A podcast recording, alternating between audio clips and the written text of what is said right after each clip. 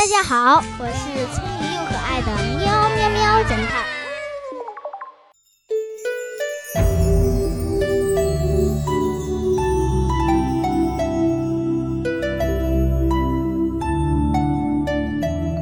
小朋友们，明天就是中秋节了，你们放假了吗？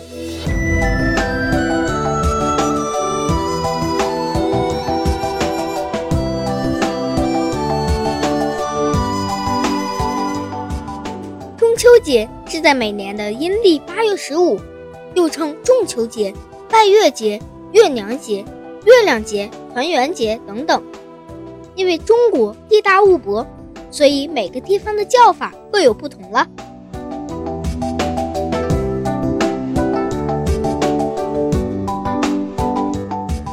中秋节是咱们中国的传统节日，大约是在唐代形成的固定节日。到了宋代，中秋节已经成为了普遍的民俗节日。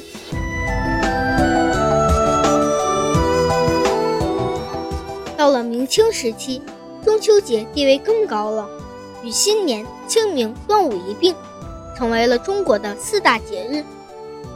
所以到了现代，中秋节、春节、清明节、端午节并称为中国四大传统节日。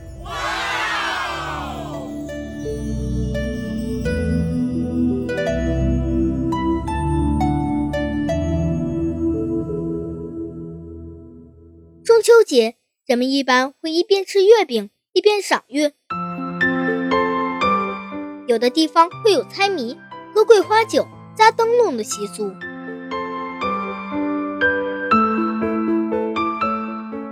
你的家乡有什么习俗呢？中秋节你和家人会做什么呢？欢迎留言区讨论哦。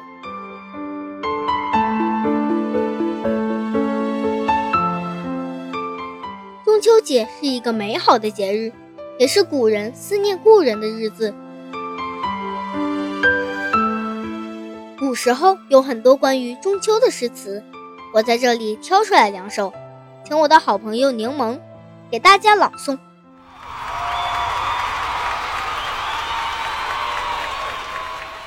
《望月怀远》唐·张九龄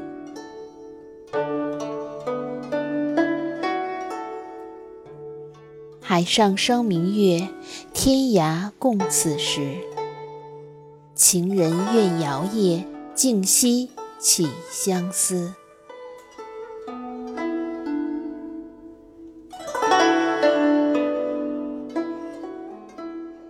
八月十五日夜盆亭望月，唐·白居易。昔年八月十五夜。曲江池畔杏园边，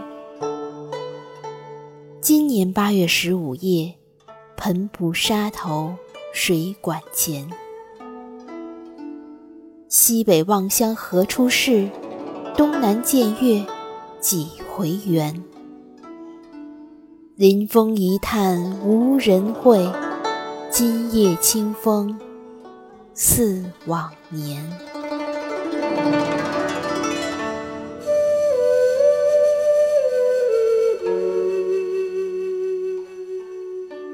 哇，朗诵的太好了，让我想起了故乡的奶奶。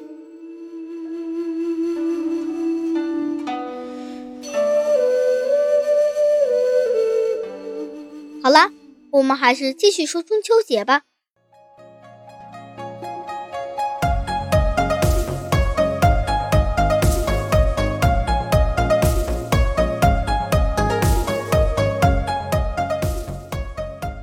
小朋友们。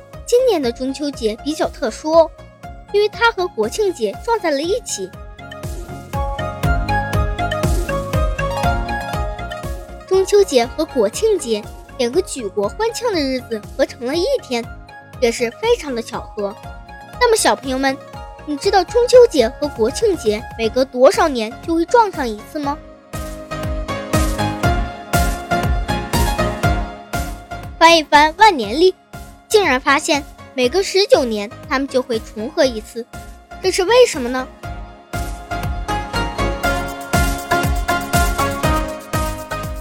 喵侦探也是问了度娘，才略微知道了一些原因。接下来，喵侦探就给大家稍微解释一下。出现这个现象，是因为两个节日采用的历法不同。中秋节采用的是阴历，也就是农历，而国庆节采用的是阳历，或叫公历。按阴历来说，月亮围绕地球转一圈就是一个月。根据测算，月亮绕地球一圈。平均天数是二十九点五三零六天，那阴历的一年就要拿二十九点五三零六乘以十二个月，结果就是一年有三百五十四点三六七二天。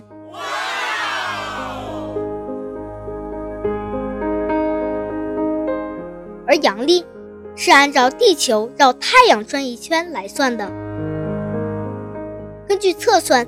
地球绕太阳转一圈需要三百六十五点二四二二天，这样算起来，阴历的一年就比阳历的一年少了十点八七五天，差不多是十一天。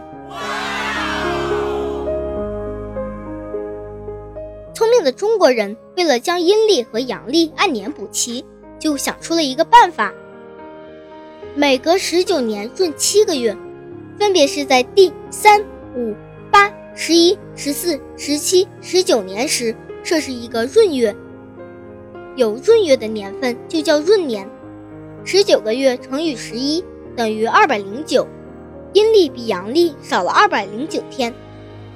一个月平均三十天，二百零九除以三十就是六点九六六六，就是大概七个月的时间。就这样。十九个阳历年的天数和十九个阴历年的天数差不多就相等了，也因此每隔十九年，中秋节和国庆节就会重合一次了。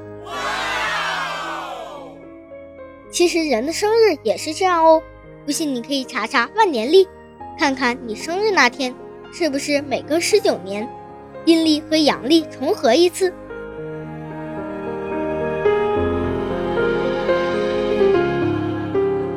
当然，为了准确计算，天数都不是整数，而是小数。阴历和阳历十九年中的天数会有一丢丢的差别。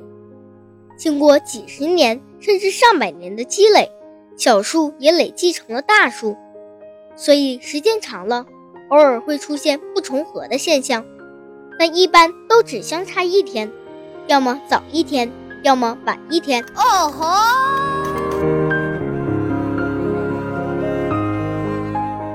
好啦，关于阴历和阳历重合的知识就介绍到这里了。听不懂的可以请教一下爸爸妈妈哦。接下来，咱们来讲一个中秋节来历的传说故事吧。故事的名字叫《嫦娥奔月》。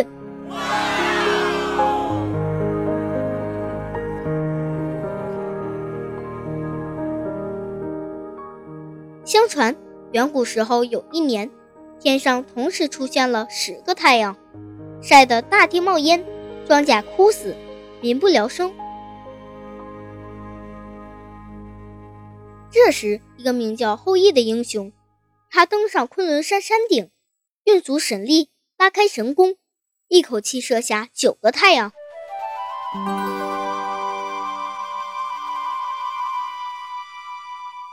顿时，天空恢复了正常。大地也恢复了绿色，人们都过上了幸福的生活。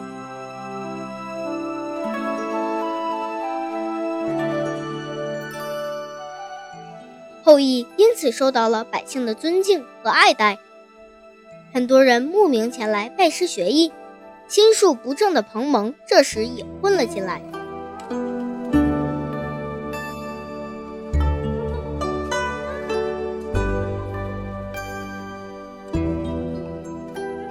后来后羿娶了个美丽善良的姑娘名字叫嫦娥。后羿教学生射箭狩猎嫦娥每天做手工和家务一家人过得很自在人们也都非常羡慕他们。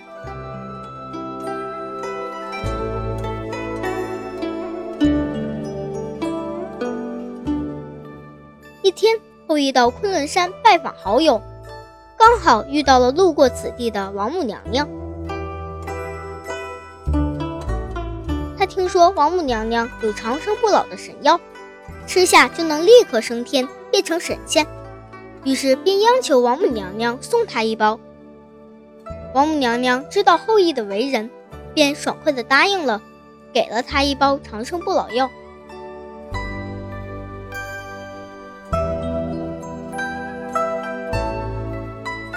后羿拿到药刚要吃，突然想起了妻子嫦娥。心想，如果自己成仙了，就抛下了妻子，非常于心不忍。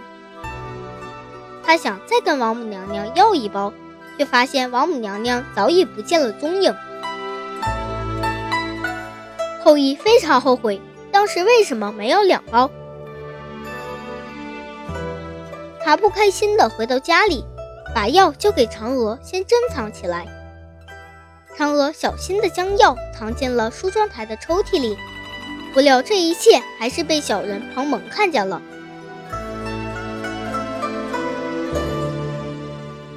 彭蒙趁后羿带着学生出外打猎时，自己装病留在了家里。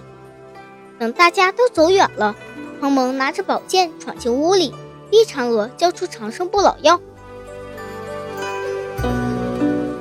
嫦娥知道自己不是彭蒙的对手，危急关头，她转身拉开抽屉，拿出药一口吞了下去。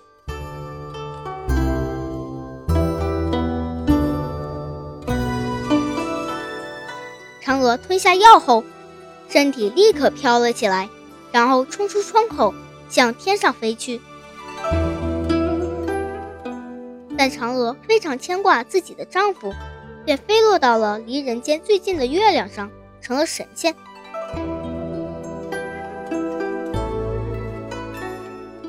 傍晚，后羿回到家，听丫鬟们哭着讲述了白天发生的一切，他又惊又怒，拿剑就要去找彭蒙，但彭蒙早已逃走了。后羿伤心极了，他抬头望着夜空，大声地呼唤嫦娥的名字。后羿盯着月亮，惊奇地发现，今晚的月亮特别亮，并且月亮上有个黑色晃动的身影，非常像嫦娥。于是他就一边高喊，一边拼命地朝月亮追去。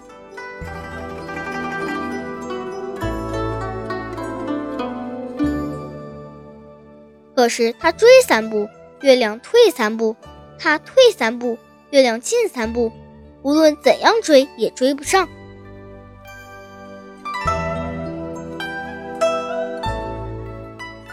后羿追了好长时间，最后累得瘫倒在地，哭成了泪人。没办法，他只好命丫鬟在嫦娥最喜欢的后花园里摆上香案，放上嫦娥平时最爱吃的点心和水果，坐在那里，愣愣地盯着遥远的月亮。百姓们听说嫦娥奔月变成神仙的消息后，也纷纷在月亮下摆设香案，向善良的嫦娥祈福，保佑家人平安。从此，中秋节拜月的风俗在民间就传开了。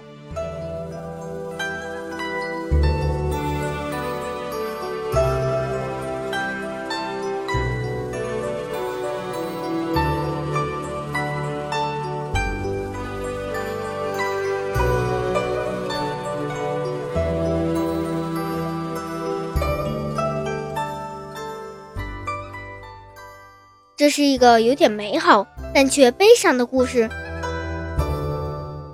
真希望坏人得到惩罚，好人可以白头到老，一生平安。但不管怎样，它教会了我们要心存美好，更要珍惜眼前。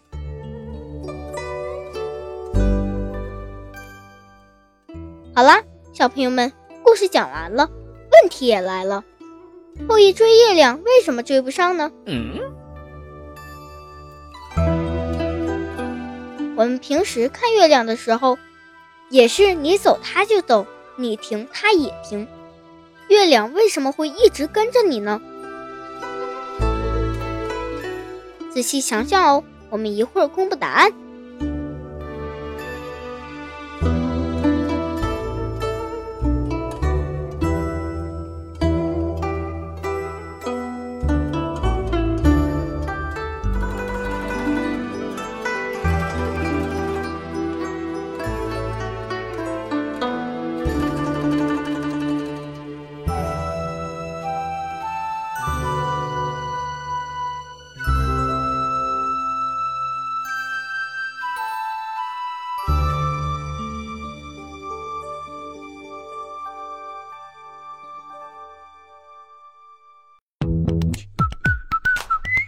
现在是答案时间。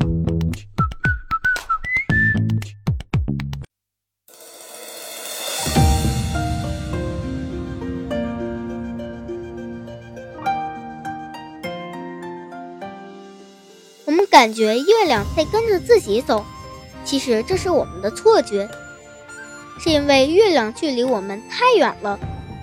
我们坐在高速行驶的汽车上往外看。越近的东西移动速度越快，而物体越远，我们就觉得它移动越慢，甚至感觉不到它在移动。月亮距离地球非常非常远。我又问了一下度娘，月亮到地球的平均距离是三十八万四千四百零三千米。这么远的距离，我们移动的速度再快，其实也感觉不到它在运动的。而当我们在月亮下面往前走时，我们是通过路边的物体来确定自己是在向前走的，自己一直在向前走，而月亮又相对自己是不动的，于是大脑这时就会产生错觉了。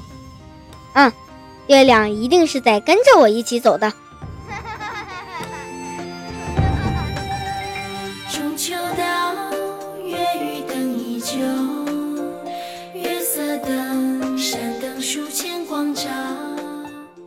好了，小朋友们，关于中秋节，咱们就聊这么多了。最后，祝所有的小朋友们中秋节快乐！月满西楼，谁人轻独走？